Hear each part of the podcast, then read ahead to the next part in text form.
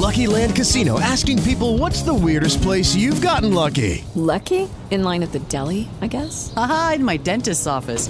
More than once, actually. Do I have to say? Yes, you do. In the car before my kids' PTA meeting. Really? Yes. Excuse me, what's the weirdest place you've gotten lucky? I never win and tell. Well, there you have it. You can get lucky anywhere playing at LuckyLandSlots.com. Play for free right now. Are you feeling lucky? No purchase necessary. Void where prohibited by law. 18 plus. Terms and conditions apply. See website for details. Okay, round two. Name something that's not boring. A laundry? Ooh, a book club. Computer solitaire, huh? Ah, sorry. We were looking for Chumba Casino.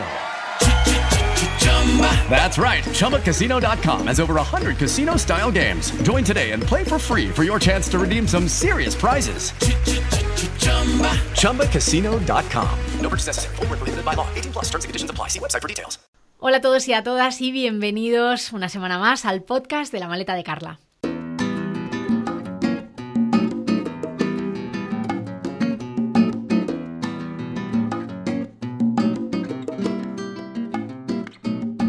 Se va acabando la segunda temporada del podcast, ya quedan solo unos cuantos episodios para finalizar y hoy quiero que toquemos un tema que también tocamos en el final de la primera temporada.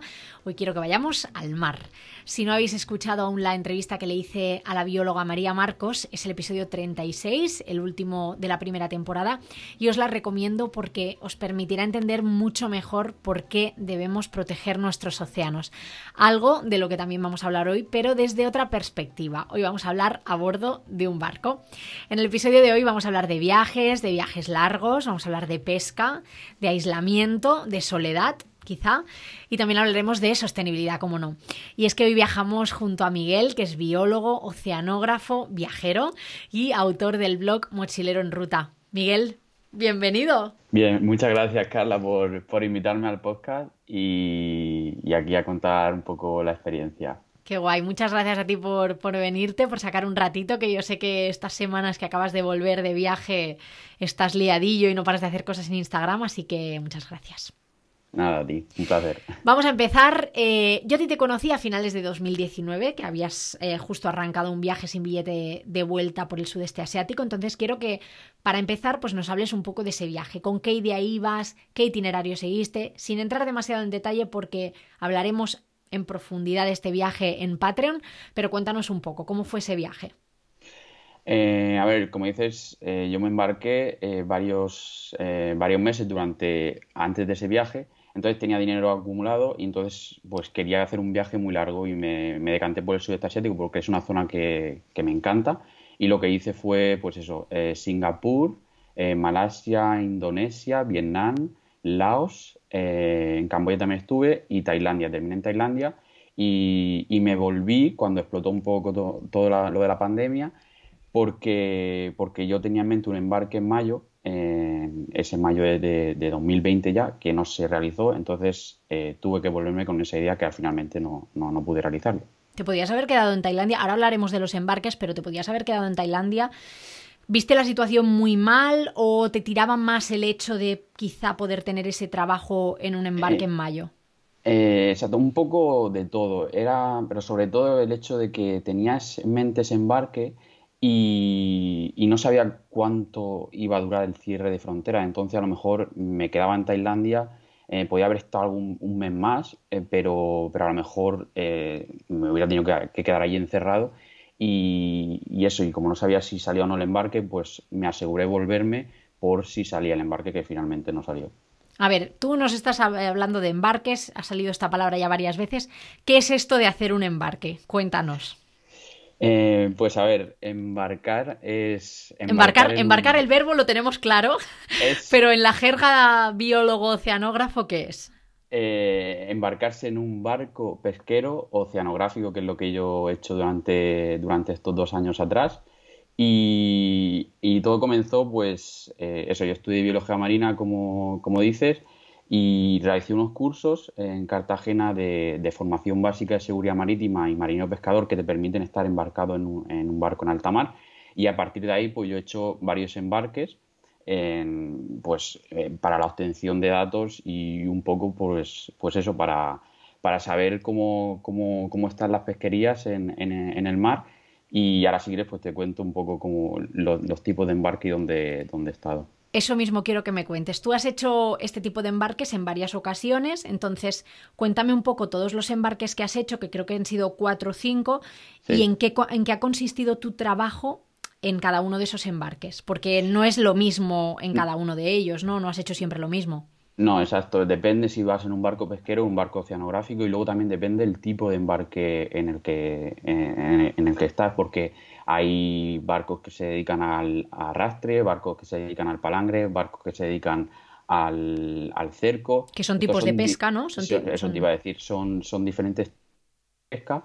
Y yo empecé, el primer embarque que hice, como digo, después de estos cursos, fue en mayo eh, que en mayo justo ahora eh, es, la campaña del, atún rojo en el Mediterráneo, es cuando entra el atún rojo a desovar al Mediterráneo y esto lo aprovechan para, pues, para pescar el atún. Y, entonces el primer embarque fue eso, fue eh, pues embarcarme en un remolcador que se llama aquí en, el Mediterráneo y lo que hacía era un poco de observador. Esta pesca consiste, el cerquero es el que realiza la pesca del atún y se realiza una transferencia eh, en alta mar eh, y pasan todos los atunes al, remolcador y en una jaula que llevamos.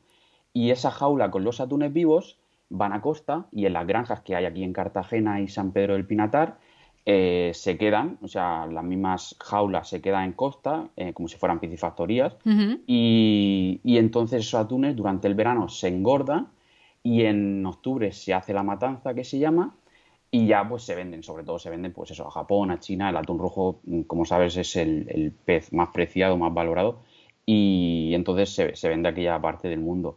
Ese fue el primer embarque que hice que duró un mes. Cuando terminé ese embarque, eh, entonces me embarqué en, Canadá durante un mes, en, el 2018, y, este embarque es completamente distinto porque es, un embarque científico, fui en un buque oceanográfico, en, el Vizconde de Eza, que pertenece al Instituto Español de Oceanografía.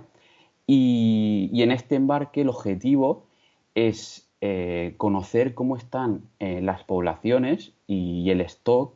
Eh, stock significa lo que es la población de, una especie, ¿vale?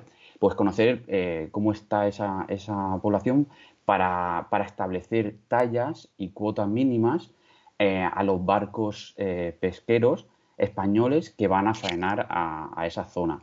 ¿vale? Sobre todo de especies eh, comerciales objetivas.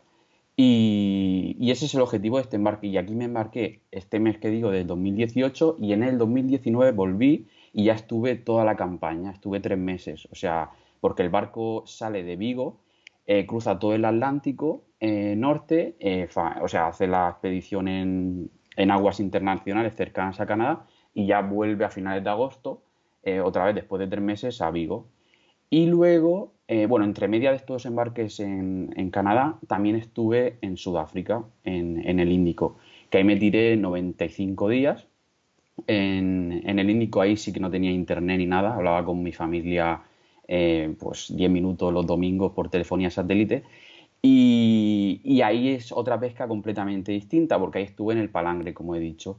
Eh, en Canadá era el arrastre y aquí es, es de palangre en Sudáfrica y, este embarque también iba en un pesquero, no, no era barco oceanográfico eh, y era un pesquero. Y, aquí era un poco, pescaban, el, pescaban al tiburón y al eh, el pez espada. Y, eso también un poco obtener datos eh, pues mm, biológicos sobre todo lo que se, lo que se obtiene son, son datos pues de, de peso de talla eh, saber la madurez sexual, saber si es eh, macho o hembra, un poco parámetros biológicos de, las especies. Y, básicamente eso. Y ya el último que he hecho ha sido en otra pesca distinta también, que es el cerco, eh, que lo he realizado ahora, acabo de llegar hace una semana y media, de Costa de Marfil. sobre todo hemos estado por la parte del Ecuador, Atlántico Sur, tocando Atlántico Sur y Atlántico Norte, ahí un poco en el Ecuador. Y, en este caso ha sido para, el atún tropical del Atlántico, del Atlántico Sur y Atlántico Norte, como digo. Y aquí he estado sobre todo en el periodo de veda, eh, que si quieres ahora pues te cuento un poco cómo ha ido este embarque. Me, me surgen un montón de preguntas, la verdad, porque es algo que yo desconozco muchísimo. Son viajes muy diferentes, no son viajes tanto de ocio, yo creo, ¿no? Como de trabajo, pero aún así eh, tendrá su parte de disfrute que luego nos contarás. Vamos a ver, yo lo primero que quiero saber, la primera vez que tú te embarcas en un barco de este estilo, eh, que has dicho que fue por el Mediterráneo, am, ¿cómo llevas tú ese mes? Porque fue un mes, que luego han Sí. sido noventa y pico días, que es muchísimo tiempo, pero ¿cómo llevas tú ese primer mes en alta mar? eh, haciendo este trabajo? ¿Te costó un poco adaptarte a la rutina de estar rodeado de mar? Eh, a ver, a mí de siempre me ha, me ha encantado el mar, ¿no? Yo, ha sido una de mis pasiones, de hecho también he buceado mucho tiempo y, a ver, me costó, pero al final lo que tienes que hacer es un poco mentalizarte, ¿no? ¿Dónde te vas a meter? Ese es el primer objetivo de, de saber de primeras que, que te vas a meter en un barco, que vas a estar eh, mucho tiempo encerrado, eh, lo digo entre comillas un poco, eh, pero, pero eso, al final es eso, mentalizarte y, y no sé, yo la verdad que lo llevé bien, hay gente que no podría, también te lo digo, hay gente que ha vivido la experiencia y en cuanto ha bajado el barco he dicho, ya está, una y no más, Eh, pero a mí, no sé, me, me- como me enganchó lo que se dice, ¿no? Que, que a mucha gente que, que trabajaba, que trabaja en este mundo te lo- me, la me lo dijo, me decía que, que haces uno y, y te engancha y la verdad que a mí me ha pasado. Yo ya te digo, yo el primero que hice, como dices, fue de un mes, que al final tienes que empezar así, ¿eh? Tienes que empezar por poco a poco, porque no te Mm. puedes meter un embarque de tres meses y, claro, estás en- a cinco o seis días de tierra y, y te da un ataque allí de, de que quiero volver a tierra, quiero volver a tierra. Y no puedes. a ver, y no puedes, y no puedes. y No, te va a van venir a buscarte un helicóptero a rescatarte. no, no van a ir a por ti. Y, y entonces eso, es mejor empezar por un mes y la verdad que yo lo llevé bien, no, no tuve problema. Nos has hablado de eh, estos barcos oceanográficos ¿no? con los que vais a hacer estudios em, para establecer pues, la cantidad de pescado que pueden pescar los eh, barqueros españoles. Es así, ¿verdad? Sí, exacto. Entonces, ¿cómo establecéis esa, ese- esa veda? ¿Cómo establecéis la cantidad de pescado que pueden eh, pescar nuestros, nuestros barcos? Eh, a ver, nosotros somos eh, como el primer eslabón, ¿no? Al final nosotros somos los que tomamos muestras y estas muestras al final luego pasan por, eh, por en este caso el estudio se hace con el Instituto Español de de, de Vigo y ya es en Vigo, en tierra, cuando ya se tratan los datos, se analizan y son aquí ya cuando se toman las medidas y un poco también a nivel europeo, ¿vale? Porque esto luego se lleva a Euro- a Europa, a la Comisión de, de Europa y, y ahí ya es cuando se toman todos los, se reúnen todos los datos y ya se establecen las medidas. Entonces yo personalmente no te puedo decir cómo se hace porque al final nosotros somos lo que tomamos los datos.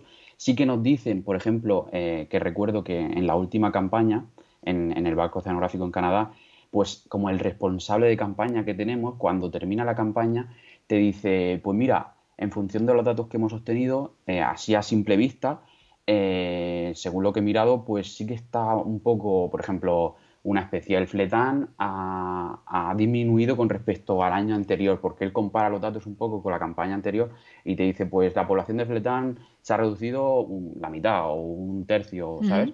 Pero, pero claro, yo tampoco te puedo decir eh, exactamente cómo, cómo establecen las medidas porque nosotros somos como los que recogemos los datos y esos datos ya pasan a, pues eso, a gente como, como de Que están, más sí, digamos que están... sí, superiores, ¿sabes? Eh, y son los que los tratan. ¿Cómo recogéis los datos vosotros en el barco? Pues, a ver, te explico. Eh, Cuéntame hasta donde puedas. No, no, no, te lo voy a contar porque, no sé, creo que es algo que se debe saber también y, y te voy a contar, pues, eh, abiertamente.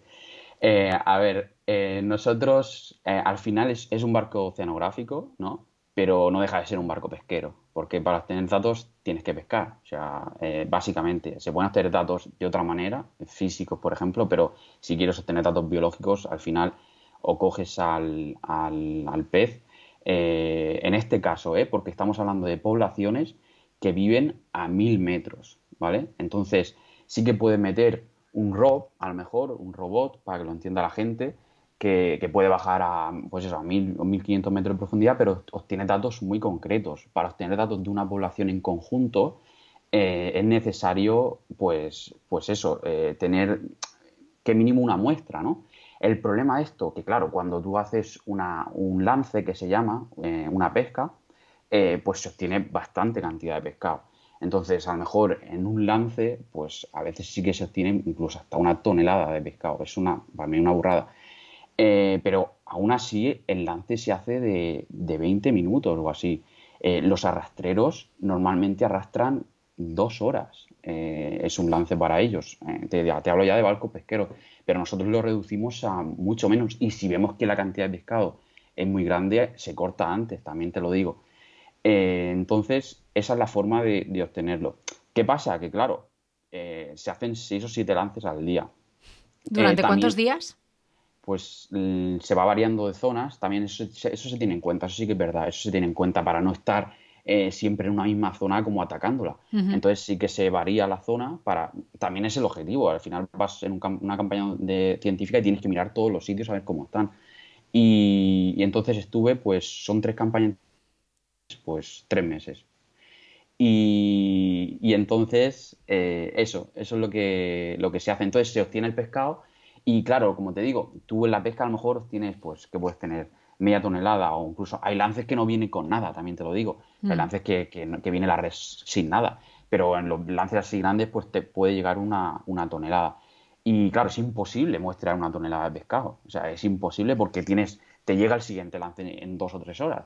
Y, entonces se coge una submuestra, que se dice, eh, bueno, una muestra, a lo mejor una submuestra de, de, todo el lance. Y claro, el resto de pescado, pues o se echa al mar o, y, lo que nos quedamos normalmente o va a cocina para comerlo en el barco o se guarda en bodega y se reparte entre, entre la gente del barco cuando, cuando terminamos tierra.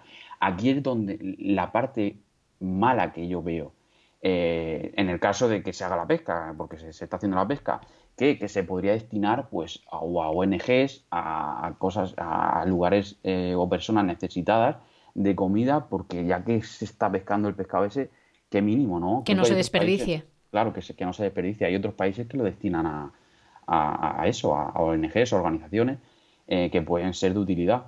Y eso es la parte mala siempre que se haga la pesca. Está claro que lo mejor sería pues, pues no pescar esa, esa burrada. Pero, pero claro, para eso pues tienen que dejar de pescar los barcos comerciales, que, que son al final los que, los que venden el pescado. Me sorprende mucho, esto lo habíamos hablado antes de, empezar la entrevista, ¿no? Todo este tema, y a mí no deja de crearme mucha controversia, ¿no? Que para, para que los barcos puedan pescar y para poder establecer esa veda, hay que pescar, ¿no? Es como, no sé, como una cadena eh, en la que se sacrifican demasiados animales. Se sacrifican demasiados animales para estudiar eh, las poblaciones para que se puedan pescar. O sea, a mí me, rompe la cabeza. Es algo que, no. que me cuesta mucho de entender, ¿no? Que entiendo que se tenga que hacer ese proceso para que luego los, los barcos no se pasen, pero me parece muy fuerte. Eh, la verdad que sí. No, no, sí, yo te entiendo perfectamente. Y, Tú como biólogo, ¿cómo lo vives eso? Porque entiendo que tiene que existir esa figura, ¿no? Entiendo que, que, que bueno, pues que, que tú juegas un papel dentro, de ese engranaje que es necesario, que, hay que hacerlo, porque si no sería una locura, ¿no? ¿no? Ahí está, si no sería una locura, si no estuviéramos nosotros, pues no se, no se regularía, ¿no? Claro, tiene que haber una regulación, o sea, yo entiendo ese papel, pero tú como biólogo... ¿Cómo lo vives? a, mí, a mí al principio, al final te acostumbras, eh, también te lo digo, porque eh, porque estás ahí dentro y al final pues es el día a día, es como, como todo, ¿no? Eh, pero está claro que a mí me impresionó. Eh, de primeras, la primera semana, pues, claro, ves tanto, tanto pescado cuando llegan en el, parque de pesca y dices, joder, tío, lo que, lo que acabamos de hacer. pero claro, es lo que tú dices, al final tiene, si, si, no se pesca, el primer objetivo sería dejar de pescar, ¿vale? Pero si, si se sigue pescando, pues tiene que haber una regulación para esa pesca. Entonces tenemos que estar ahí. Eh, es que es un poco... Es un poco pez que se muerde la cola, no sé si es la mejor expresión en este momento, pero es así, o sea, es el pez que se muerde la cola, porque si, si vosotros no existís, se, pega sin, se pesca sin control, ¿no? Y, bueno, hay países que no tengan este tipo de, organismos que regulan la pesca, eh, porque vosotros lo hacéis para España y dices que los datos se exportan a Europa, pero hay países que Bueno, estoy segura, ¿no? Porque sí, realmente estoy segura ver, de que hay países que sí. pescan un poco como les da la gana. Eh, Yo creo que sí. Eh, a ver, conozco barcos que sí que llevan biólogos de otros países, pero también debe de haber otros países que, pues eso, que pesquen un poco eh, sin, sin control, que digamos. Ya. Seguro. Eh, es complicado, es muy complicado todo este tema de la pesca. Hace poquito que vi el documental Seaspiracy, que yo estoy segura de que tú también lo has visto, está en Netflix para quien no lo haya visto. Es un documental que pone un poco de manifiesto el impacto de la industria pesquera en el medio ambiente.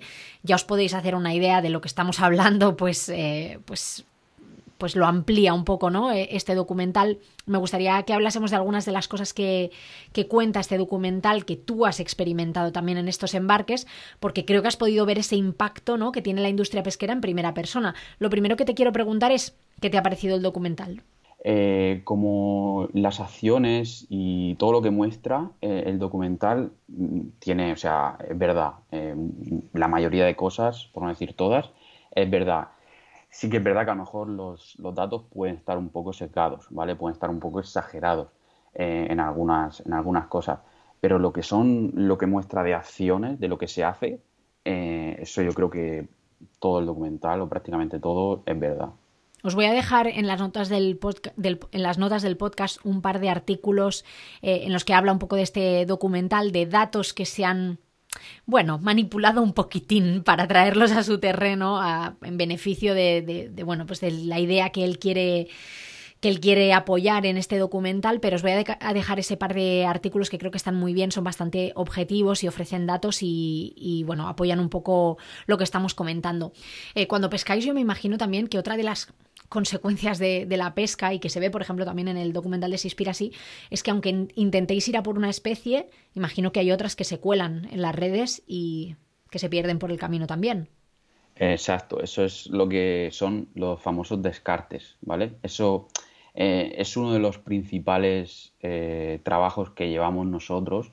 Eh, por ejemplo, yo no he tenido la oportunidad porque en, en Canadá es un barco oceanográfico y ahí, ahí pues, lo bueno que tiene es eso, que todo lo que se pesca en ese barco se tiene que muestrear. O sea, lo más mínimo, el, el- el más pequeño organismo, por muy pequeño que sea, tienes que identificarlo, tienes que saber lo que es. Eso en un barco pesquero no, eh, no pasa, lo que tú dices. En un barco pesquero van a, obtener lo que a ellos les interesa, son las especies comerciales. Lo que no vale, con las mismas que llega al barco, se tira. Eh, entonces, eh, esos son los descartes, como digo, y eso ahora en la campaña del atún, del, perdón, de, Costa de Marfil, del atún tropical, eso sí que se hace. Yo he estado en un barco de apoyo, en un barco auxiliar, pero eh, la persona, el biólogo que ha estado en, en un atunero, se muestrea el mismo atún que se pesca, pero además los descartes eh, que entra ahí, pues ahí entran tiburones, ahí entran mantas, ahí entran tortugas, ahí entran otras especies de peces y todo eso también se muestra. Además, eh, es lo principal ahora de muestrear porque es lo que no se ve, eh, básicamente, lo que, Hmm. porque lo que llega a tierra sí que se ve, que es lo que venden los, los barcos, pero, pero esa parte es, es como lo escondido del mar y lo que, lo que no se ve, cómo están Y- las poblaciones. Y eso que se pesca también se descarta, es decir, se devuelve al mar muerto. Eh, el, el descarte a veces se, se devuelve al mar muerto, a veces se devuelve al mar pues en un estado que tampoco es que esté muy vivo, que digamos.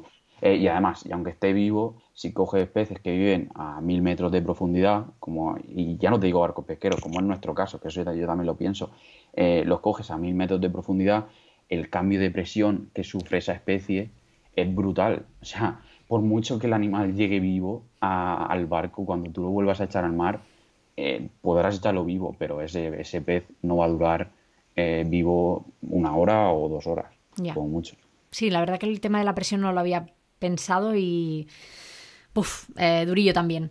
Tema de redes, porque por ejemplo también en el documental Se inspira si se menciona que es uno de los residuos que más se encuentran en el océano, que son responsables de la muerte de muchos animales marinos. Entonces, ¿cómo es posible que se pierdan tantas redes de pesca? ¿Esto es algo que tú has experimentado?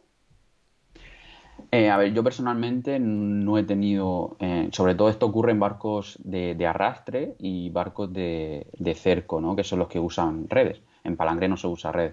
Eh, entonces yo personalmente no, no he vivido ninguna experiencia así, pero casualmente eh, con el cocinero que yo estuve ahora en, en Costa de Marfil, que tuve súper buena amistad con él, eh, pues me contó una experiencia suya y, fue en un barco de arrastre que, eh, que el propio barco, o sea, que, que él sí que le pasó, perdió la red porque del peso que, que cogen de- de- del pescado que pescan, pues el peso de esa propia red hace que al final se pierda, porque como va tan cargada, pues al final el- la red termina por romperse y se queda en, en- en las profundidades.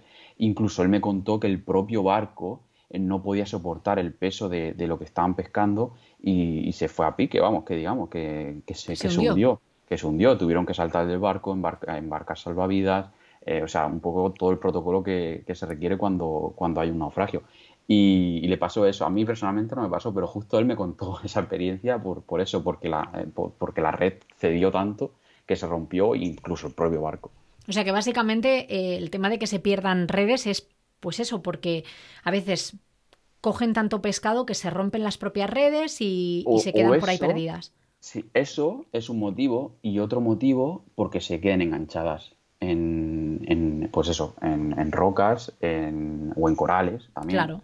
Eh, entonces, ese es otro motivo, que se queden enganchadas y, y terminen por romperse. A veces, pues sí que puede, ya no se queda la red entera, como en este caso he contado, pero es que se puede quedar algún trozo, ¿sabes? Y luego Hmm. sí que sube la red, a mí no me ha pasado, como digo, pero sí que sube la red y sube a lo mejor rota, y entonces se tienen que tirar, pues cosiendo la red, pues no sé, eh, una, dos o tres días.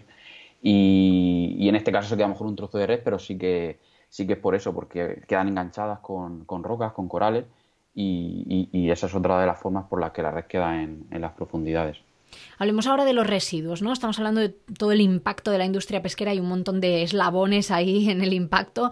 Hablemos de los residuos. ¿Cómo se gestionan los residuos en un barco que está tanto tiempo navegando, que estáis 90 días en alta mar?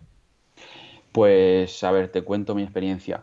Te cuento las tres experiencias. Eh, mira, en el barco oceanográfico eh, había una incineradora.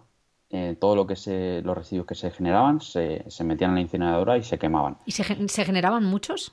Eh, pues sí, porque allí básicamente mm, no se tiene muy en cuenta ¿no? el hecho de- del impacto ambiental, te lo digo sinceramente.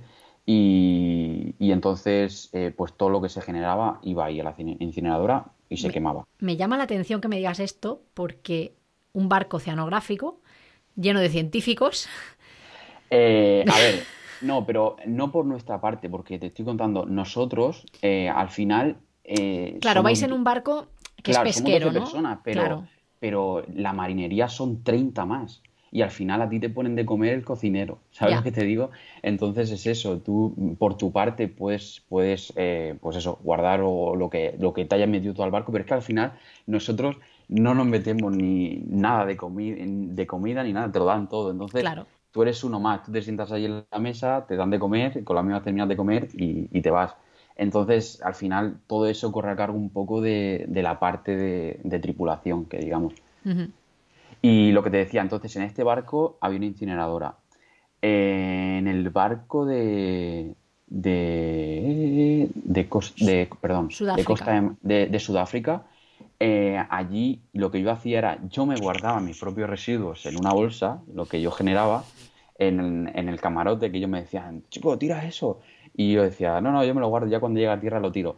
Y, y ellos directamente todo iba al mar, allí no había basurero. O sea, en los barcos pesqueros es una burrada, eso no se ve y ya te lo digo yo. A ver, ¿yo qué podía hacer? Pues decirles, eh, pero al final se lo puede decir una vez, dos veces, tres veces, pero es que al final hacen lo que quieren. Eh, entonces, eh, y es a lo que voy. Eh, puedes tener alguna movida dentro del barco y al final pues tienes que pensar un poco más en tu vida, ¿sabes? Porque estás en una situación límite y es eso que lo que explicaba un día por Stories que, que tienes que, que no estás en tierra, vamos, que, que, que ahí no tienes escapatoria, que estás en el mar y, y puedes tener alguna movida y, y puede ser un poco grave. Y al final, pues sí, lo puedes decir una, dos veces, tres, cuatro, cinco, pero al final, si no te hacen caso, pues, ¿qué vas a hacer? Es que no puedes hacer nada. No, no, tú lo único que puedes hacer es, bueno, hacerte cargo de tus residuos, que es lo que hacías tú, está Claro. muy bien. Eso lo hacía, ¿eh? Eh, lo recogía todo, me lo guardaba en el, en el camarote y ya en tierra lo tiraba. Y, y luego ahora aquí en, su- en Costa de Marfil, eh, sí, que, sí que teníamos basureros y ya en tierra, cuando se llegaba a tierra, porque aquí era un mes y medio así, pues sí que ya venían y lo recogían. Eh, ya no sé cómo será la gestión de residuos en, en Avillán, en Costa de Marfil, pero bueno, eh, se hacía eso, ¿no? Por lo menos la intención sí que era, que era buena. Al menos no iba directamente al mar, ¿no? No, no, exacto. ¿Qué tipo de residuos se generan en un barco así? Que también me llama la atención. Orgánicos, me imagino, claro. Sí, y a ver, un poco de todo, ¿eh? Como si estuvieras en casa, porque al final embarcas de todo, pues eh, plásticos también, ya te mm. digo, productos para limpiar, todo eso, botellas. claro, claro. Claro, al final tú estás viviendo en, un barco y, embarcas de todo para, en este último caso, para cuatro meses. O sea, un poco de todo. Madre mía. Oye, hemos eh, hablado del papel que desempeñas tú a bordo de esos barcos que pues de, estos barcos, ¿no? Del que estuviste en Sudáfrica, del que has estado ahora en Costa de Marfil, ya no hablo tanto del oceanográfico, sino de los barcos en los que tú vas un poco como a controlar que se cumplan las normas. ¿Qué normas son esas? Eh, a ver, por ejemplo, en, el embarque del Mediterráneo, yo tenía que ver que, toda la transferencia de atunes, eh, de lo que he explicado antes, del, cerquero al remolcador, se llevara a cabo, eh, para que todo como que se siga la cadena del atún eh, y, no, y, no, se quede ningún atún pues, para que puede ser, por ejemplo, vendido de, mm, por bajo manga o así, porque es muy preciado, como he dicho antes. Entonces tenía que controlar un poco esa transferencia. A mí me pasaba en el vídeo, yo tenía que mirar el vídeo y contar un poco que, que, la cantidad de atunes que pasaban y que todos pasaran. Eso en ese embarque. Eh, y luego en el, en el, eh, en el... Ahí iba de observador, entonces sí que tenía un poco que controlar en el barco pesquero de Sudáfrica iba de biólogo y ahí lo que hacía era simplemente tomar datos. Eh, tú tomas datos, recoges datos, entonces no estás un poco de observador o de policía, como podrían llamarle. Eh, entonces ahí, pero sí que es verdad que, yo pues intentaba apuntar también cosas que veía, porque ahí pues también se mata mucho tiburón, eh, que sí que está dentro de la legalidad, porque, porque el tiburón que ellos, que ellos venden es, legal, ¿no? lo puedo decir, el tiburón azul, en aguas internacionales estoy, estoy hablando, eh, el tiburón azul, Prionacea glauca, que se llama en, latín, eh, la tintorera, y, en este caso este tiburón era el que, el que podían coger, pero aparte eh, también en, el anzuelo quedaban enganchados otros tiburones. ¿Y, y qué hacían? Pues lo que hacían era si llegaba muerto, si llegaba vivo lo soltaban, pero si llegaba muerto lo utilizaban, lo cortaban y lo utilizaban para carnada. Eh, entonces yo eso, todo eso pues también lo apuntaba y lo decía en, el oceanógrafo, pero claro, luego yo, yo puedo decir mucho, porque soy el primer eh, eslabón, pero luego eso que se llegue a tener en cuenta, que no se llegue a tener en cuenta, yo eso ya no tengo ni idea. Y, y, nada, eso, y en Costa de Marfil un poco lo que hacía era, eh, ahí te puedo explicar un poco el tema de, la veda, que creo que es bastante interesante. Eh, lo que yo hacía era, eh, aparte de recoger datos diariamente cada hora de parámetros medioambientales y de posicionamiento del barco para saber un poco dónde, por dónde iba el barco, lo que hacía era que, que se cumpliera la veda que ellos tenían desde el 1 de, de enero hasta el 31 de marzo. Era más que nada mi, mi presencia en el barco, ¿vale? En base a mi presencia, pues ellos eh, harían por cumplir esa veda. Entonces, que no se pesque de más, ¿no? Sí, sí, lo que, lo que se hace era, pues, eh, ellos, lo que se hace en Tapeca tienen como unas estructuras cilíndricas eh, que se llaman parrillas, así en forma de aro metálico, y, ellos sobre todo pescan a estas, a estas estructuras eh, porque el pescado se acumula debajo de ellas, eh, crea como un, ecosistema y es más fácil pescarlo para ellos. Se, pueden, se puede acumular hasta una, no, muchísimas toneladas, hasta 100 toneladas de pescado se puede acumular ahí. Y sí, sí, una burrada. Y, entonces, claro, como se les es muy fácil pescarlo, pues se establecen vedas para que no puedan pescar así. Entonces solo pueden pescar a banco libre, que se llama. Eh, tú ves, el barco va navegando, se ve un banco de atún y se echa el cerco. Eh, pero no pueden pescar a estas estructuras que están, como digo, por todo el océano a la deriva. Hay miles, o sea, tanto por el Índico, por el Pacífico, por el Atlántico, que es lo que me sorprendió a mí esta pesca que yo desconocía también totalmente. Y, un poco eso, para que, para que se lleve a cabo ese control de que no se pesca a parrillas, que se llama, objetos, eh, pues eso, era básicamente el, trabajo que tenía en, en este último embarque. Por lo que entiendo, estas parrillas lo que sirven, digamos, es para proteger esos pescados que crean esos ecosistemas debajo, ¿no? Eh, a ver, la parrilla, lo digo, está formada como si fuera por un aro eh, cilíndrico de metal, ¿no? Eh, tapado como si fuera por una tela. Sí. Y, y de, ese, de ese aro cae como le llaman rabo, pero es una red de unos 60 metros, eh, hasta unos 60 metros de profundidad. Entonces, al principio, la propia sombra que eso crea va, pues se va juntando ahí, ¿no? El pescado. y, y, luego con el tiempo, el propio, la propia red va adquiriendo pues algas, pequeños microorganismos, que se, que, sésiles que se van quedando ahí. Y entonces eso, pues poco a poco, va creando una, una comunidad, va creando un ecosistema hasta que, como te digo, se, pues hay desde pequeños organismos hasta tiburones. Y, entonces se llega a tener pues hasta 100, 100 toneladas de pescado pueden coger ahí en un, en una, en un mismo objeto. Y, y, entonces, y eso te estoy hablando que eso se puede juntar pues en un mes o así. Ellos, ellos plantan la parrilla que se llama, plantar es tirarla al mar. Y, se pueden tirar pues eh, en un mes o mes y medio así, pueden volver a la parrilla y ya tiene ese, esa acumulación de pescado y ya pueden, y ya pueden realizar el lance, que, como dicen, la pesca. Que, bueno, es que 100 toneladas, madre mía. ¿Qué pasa si no se cumplen todas estas normas eh, que están establecidas? Que tú eres, digamos, el policía, ¿no? Encargado de controlar que se cumplan. ¿Qué pasa si no se cumplen? Eh, a ver, tú tienes, pues, digamos, tú tienes algún poder como... Yo en el barco es lo que te digo, yo en el barco eh, simplemente estoy para informar, o sea, Ya. tiene, yo lo que hago es recoger datos, al final estoy de observador, no estoy de... Sí, te he dicho policía, pero al final no soy una autoridad, que digamos, eh, soy un policía para ellos, como ellos nos dicen, pero, pero en realidad yo estoy de observador, simplemente observo, apunto lo que tenga que apuntar y ya luego, como te he dicho antes, yo paso esos datos a personas eh, Que están por encima, eso, ¿no? que Digamos. están por encima, exacto. Entonces ya ellos, pues lo que tengan que hacer, pero pues, supongo que multas o alguna medida. Pero, pero eso no te lo puedo decir eh, ciertamente porque no, no lo sé. ¿Y tú alguna vez has sentido que eras un poco pues un estorbo para la tripulación o alguna vez te han intentado sobornar para que hicieras la vista gorda pues ante algo que se saltaba las normas? Eh, no, sinceramente no. Yo no he tenido, eh, o sea, esa- ese encuentro con, con ellos así. Pero me refiero a la hora de soborno, ¿eh? Yo, no he sido sobornado.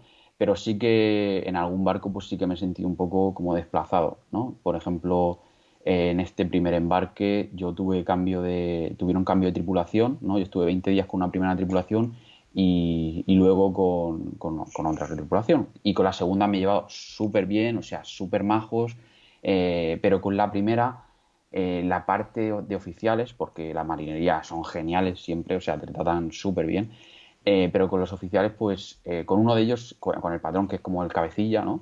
En, en esta pesca, pues sí que tuvo un poco, a ver, no mal rollo, porque yo soy una persona que intento llevarme siempre bien con la gente y tranquila, pero, pero eso, como él, como el biólogo, no sé qué, no sé cuánto, ¿sabes?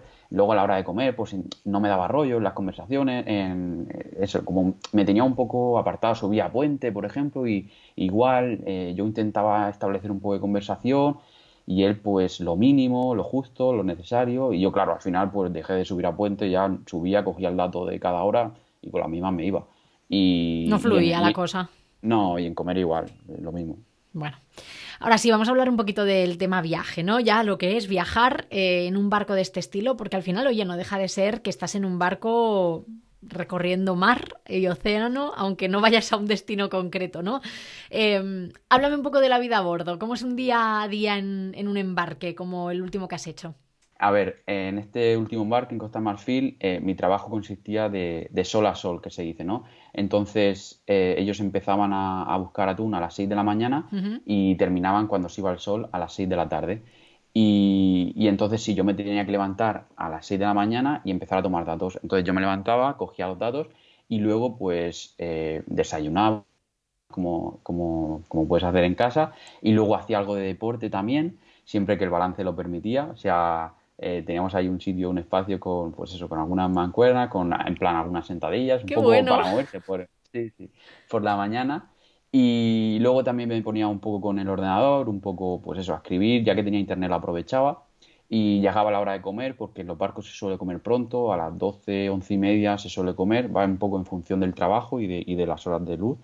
Y, y entonces eso, luego me echaba un poco la siesta, luego pues eso, eh, seguía cogiendo datos, subía a puente, cada hora tenía que estar subiendo a puente. Y, luego por la tarde a lo mejor subía, estaba un rato con, con la gente en el, en el puente, con el patrón, con el capitán, charlando, llegaba la hora de cenar, que como te digo pronto, a las 6 o 7 ya se cenaba, y luego por la noche hablaba con mis padres una hora, venía el cocinero todas las noches a mi camarote y charlábamos con, con Omar. Y, y, eso, me tiraba una hora charlando con él en el camarote, alguna serie o alguna peli y ya dormir y al día siguiente. Al final, como siempre digo, es coger una rutina. Tú coges una rutina en un barco y las horas van pasando. Eh, entonces, esa es para mí la clave, esa es para mí la clave de... de, de no me parece una mala vida, te digo, ¿eh? O sea, no, no, no, quiero decir, me levanto, bueno, tomo datos, desayuno, sí, sí. hago un poquito de deporte, luego veo una serie, luego escribo un artículo, bueno, no me parece mal. Pero estoy pensando, aquí tenías internet, pero, por ejemplo, cuando estuviste en Sudáfrica dices que no tuviste, ¿qué hacías todo el día? O sea, porque vale, Ay. puedes hacer deporte, puedes darte un paseo por cubierta, pero chico, las horas, o sea, el día tiene muchas horas, ¿qué hacías? ahí sí, sí, ahí estaba el problema, que digamos, pero a ver, es como todo, al final acostumbrarte. Bueno, te lees un libro, quiero decir, hace años eh... no teníamos internet y nos entreteníamos. No, pero ahí lo bueno que tenía es que ahí sí que trabajaba muestreando. Mm. Entonces me tiraba todo, toda la mañana, básicamente, porque era, ahí era el palangre, desde que se recogía el pescado, que era a las 6 de la mañana, a las 7, hasta las 3 de la tarde, 4. Me, tenía que estar en el parque de pesca por si venía algún, algún pez y tenía que muestrear. Entonces eh, estaba ocupado toda esa parte. Entonces luego, pues lo mismo, eh, cenaba mmm, pronto y lo que sí que hacía mucho en ese embarque, que era lo que tú dices, al no tener internet y eso, me iba siempre a proa, a, me ponía los cascos de, de música y... Con el sentaba... Disman, ¿no? Te ponías un Disman. no, lo que hacía era, me llevaba el, el móvil cargado de música bueno, y me ponía, a escuchar, eh, eh, me ponía a escuchar música mirando el atardecer hasta que el sol se iba y ya pues igual me metía en el camarote, me, me veía alguna peli o serie que llevaba tres o cuatro discos duros hasta arriba, porque era eso, no tenía internet. Y así pasaban los días y la verdad que... Bueno, no bien. está tan mal, no está tan mal. Oye, ¿cómo no. se lleva eh, eso de estar todo el día en alta mar? O sea, ¿agobia verte rodeado de tanta agua? Eh, para mí, mm, no. A ver, eh, porque, no sé, o me he acostumbrado o es que me gusta tanto. Eh, el mar es, es una de mis pasiones y, y, la verdad que no, no, no me agobia, no, no, es una cosa que, no sé, que te dé ahí un poco de, no sé, o, o, que pienses que es peligroso, ¿no? Porque mucha gente me dice, joder, es que estás ahí en mitad del océano, si pasa algo, ¿qué? ¿No? No, no tienes escapatoria. Pero, pero para mí no, lo veo, no sé, confío también en la gente, ¿no? Que, uh -huh. que va conmigo y, y pienso que, que, todo va a salir bien y, y, no, no me agobia. O sea, al contrario, te relaja, te, te transmite mucha paz, mucha tranquilidad y para, me gusta mucho, la verdad. ¿No habéis tenido ninguna noche de estas de tormenta, de típica de película o algo así que hayas dicho tú, hostia, hostia, agárrate pues, que... pues a ver, en Sudáfrica la primera semana sí que fue un poco eh, movidita, que digamos, iba por el barco dándome leche por todos los lados y, y saliéndome, y yo digo, al final me salían morados y digo, madre mía, yo pensando, yo pensando, Miguel, como sea esto así los tres meses de, de, de embarque me puedo morir. Eh, pero no, luego el tiempo se calmó porque en el Índico es un poco así más, más revoltoso. Pero eso ha sido lo único eh, que haya tenido, porque en realidad no son barques a mares fuertes, ¿sabes? Uh -huh. de, de, oleaje, que son más en el norte. En realidad el embarque que he hecho ahora en Costa de Marfil es súper tranquilo el mar, que es una de las cosas buenas por ir allí, o sea, que me, que me llamó la atención. Y, pero así mala, lo que te digo de, de, de Sudáfrica y, y, en Canadá también puede pensar la gente que, que, son mares así más, más chungos, ¿no? Que digamos más, más fuertes, con más, oleaje, pero tampoco he tenido mala mar porque al ir en verano el mar es bueno, salvo algún día a lo mejor, pero no lo recuerdo así como, como muy malo. Oye, ¿qué tal la relación con los compañeros, con la tripulación? Bueno, ya has dicho que Omar ahí súper majo, sí, una amistad muy majo. guay. ¿Qué tal, ¿Qué tal en esta? Porque es que, a ver, son tres meses en algunos de estos embarques, entonces la convivencia tiene que ser. Bueno, tiene que haber comunicación, porque si no. Sí, sí, a, a, ver, es lo que tú dices, tiene es mucho tiempo en un barco y, y al final en un barco pesquero es lo que yo digo, eres tú la persona que entra a ese barco, porque ellos están conviviendo mucho tiempo, son, es como una familia ya creada. En Costa de Marfil eh, se tiran de, de 12 meses que tiene el año, se tiran 8 meses embarcado, hacen 4 y 4. Sí, ellos eh, se turnan 4 cuatro, en, en, mar, 4 en casa, 4 en mar. Entonces, eh, algún año te toca 8 meses. Y, al final es como una familia que ellos crean y eres tú la persona extranjera o como, como, no sé cómo decirlo, o de fuera, que, que entra ahí, ¿no? Hmm. Y, y, entonces, eso, eres, yo, al ser, como te digo, una persona que intento llevar muy bien con todo el mundo, calmada y eso, pues me adapto un poco a lo que, a lo que te vas a encontrar dentro de ese barco y, tiene que ser buena. al final se tiene que crear un ambiente de comunidad, de, compartir todo, de pues eso, porque si no es que pues vamos, lo puedes pasar realmente mal eh, dentro de un barco tanto tiempo si, si te llevas mal con, con, la gente. No, y además es una suerte también que hayas hecho pues amigos de verdad, porque más allá de ver una serie o de escribir un artículo, pues puedes tener esas conversaciones y estar más entretenido. Es, es, mucho más gratificante. Y, también has tenido oportunidad de ver vida marina, más allá de todo el tema de la pesca, dejándolo a un lado, eh, has podido ver animales en el mar. Sí, sí, a ver, eso es la suerte que, tengo también, que, pues que tengo la posibilidad de, ver animales en total libertad y eso es una pasada. O sea, eh, por ejemplo, en el embarque de Canadá, en el último que hice, en un mismo embarque, en un mismo mes, eh, tuve la posibilidad de ver ballenas yubartas saltando, eh, que tengo una foto en mi, Instagram por si la gente la quiere ver. Luego también he tenido la posibilidad de ver orcas en ese mismo embarque. Fue, fue de un día ver las ballenas yugartas saltando a los dos o tres días ver las orcas y dices, madre mía. Y ahora en el último embarque, eh, igual, he tenido la suerte de ver que no lo había visto aún el tiburón ballena, vimos una cría en total libertad que se acercó al barco y bueno, ya pues delfines, cachalotes, tortugas, eh, pues eh, más, más habitual que digamos, pero así a destacar eh, las la, yugartas saltando de Canadá y, las orcas y el tiburón ballena de ahora. Qué guay. Oye, ya para ir acabando, hablando un poco de, todo este tema de la pesca y de pues del aspecto medioambiental de todo esto, decían en Sispiracy que probablemente la única forma de, de o sea, al final Sispiracy lo que hace es poner de manifiesto el, impacto de esta industria medioambiental en nuestros océanos, que al final afecta muchísimo al cambio, o sea, es, es uno de los eslabones del cambio climático, ¿no? Y decían que la única solución era dejar de pescar. Entonces tú, eh, que bueno, pues lo has estado viviendo en primera persona, que, que seguramente te cuestionas, ¿no? Muchas veces eh, el rol que juegan esos barcos, la industria de la pesca y todo esto. ¿Tú crees que es así, que deberíamos dejar de pescar, que, se debería dejar de consumir pescado, o por lo menos durante un tiempo, para que se regenere toda esa vida marina? Eh, a ver, yo creo que, como dices, para que se regenere, eh, sí, para que vuelva a ser una pesca sostenible, porque ahora mismo no creo que sea sostenible, eh, a lo mejor sí que se debería de, parar la pesca durante, no sé, cierto tiempo. lo que pasa que, claro, cierto tiempo estamos hablando de que tiene que ser bastante tiempo. Entonces, claro, para esta, para, pues para la industria pesquera, como tú dices, eh, no sé si, si, estarían por la labor de eso, creo que no. Y, pero bueno, si, dándote mi opinión, creo que, que, sí que se debería pescar por lo que yo he visto, básicamente, y, ya volver a pescar de una forma sostenible, eh, porque ahora mismo no se está haciendo de forma sostenible. Me imagino. Oye, ¿con qué te quedas de estas experiencias de los embarques? ¿Qué es lo que te llevas? ¿Qué es lo que más te gusta? Porque repites pues, al final.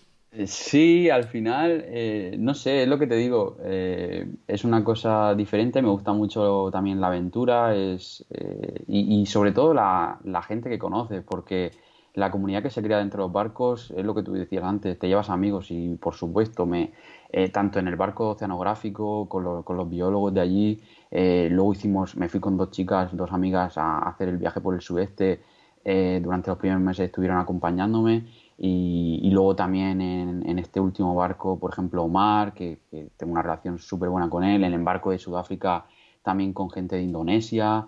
Al final es eso, esa gente que, se te queda ¿no? en, la vida y, que sigue manteniendo contacto. Y aparte porque, porque me encanta el mar, es mi pasión, es lo que he estudiado siempre. Y qué mejor, ¿no? Trabajar de algo que, eh, pues de algo que te gusta, de, para lo que siempre has soñado, ¿no? Y al final es un poco todo el conjunto, Qué bueno. Bueno, pues nada, ya estamos, Miguel. Cuéntanos dónde podemos encontrarte en redes sociales para los que no te sigan todavía. Pues tengo el Instagram de Mochilo en Ruta, que es sobre todo lo que más, lo que más uso. Estoy a diario básicamente por ahí contando un poco de todo. Y luego también tengo el blog de Mochilo en Ruta, lo tengo un poco más abandonado, quiero ahora estoy dándole un, otro toque eh, que ya anunciaré próximamente. Y, luego tengo también la página de Facebook de Mochilo en Ruta y básicamente eh, por ahí me muevo. En Instagram además tienes un, cosillas de este último viaje, de este último embarque, por si alguien tiene curiosidad, todo el tema de de los, ¿cómo se llamaban estos? Los las parrillas. De, las, parrillas. sí. A ver, yo creo que es un tema bastante interesante y en Instagram lo tengo todo documentado en, en, la última historia de destacados y ahí se puede ver pues eso, todo el proceso, como, como la plantación, la búsqueda, eh, sobre toda la pesca, que digamos. Muy curioso. Y luego aparte, sí. Muy curioso este tema. Sí. Y luego los, todos los viajes de, también que he hecho por el sudeste asiático también, están todos ahí. Muy bien, pues ya estamos. Muchas gracias por, por este ratito de, entrevista. Ha sido muy interesante porque yo tenía muchísima curiosidad por saber cómo eran este tipo de embarques y este trabajo tan diferente, ¿no? Porque al final es muy diferente. Así que muchas gracias. Nada, a ti, Carla, un placer por estar aquí y, y nada, muchas gracias. Si os habéis quedado con ganas de saber más, en Patreon podéis encontrar la versión extendida de este podcast en la que vamos a hablar de ese viaje con billete de solo ida que hizo Miguel el año pasado y que se vio interrumpido por la pandemia. Eh, por si es la primera vez que escuchas hablar de Patreon, es una plataforma de apoyo a creadores de contenido y puedes acceder en patreon.com barra la maleta de Carla. Allí escucharás pues la versión extendida del podcast, puedes ver vídeos exclusivos que solo subo por allí y otro contenido, pues, eh, pues eso, que publico eh, de forma exclusiva en Patreon. Otra forma de apoyar este podcast es pues compartiéndolo, dejando un comentario desde la plataforma desde la que lo estás escuchando y suscribiéndote para no perderte ningún episodio. Y ahora sí, ya me despido. Hasta la próxima. Chao.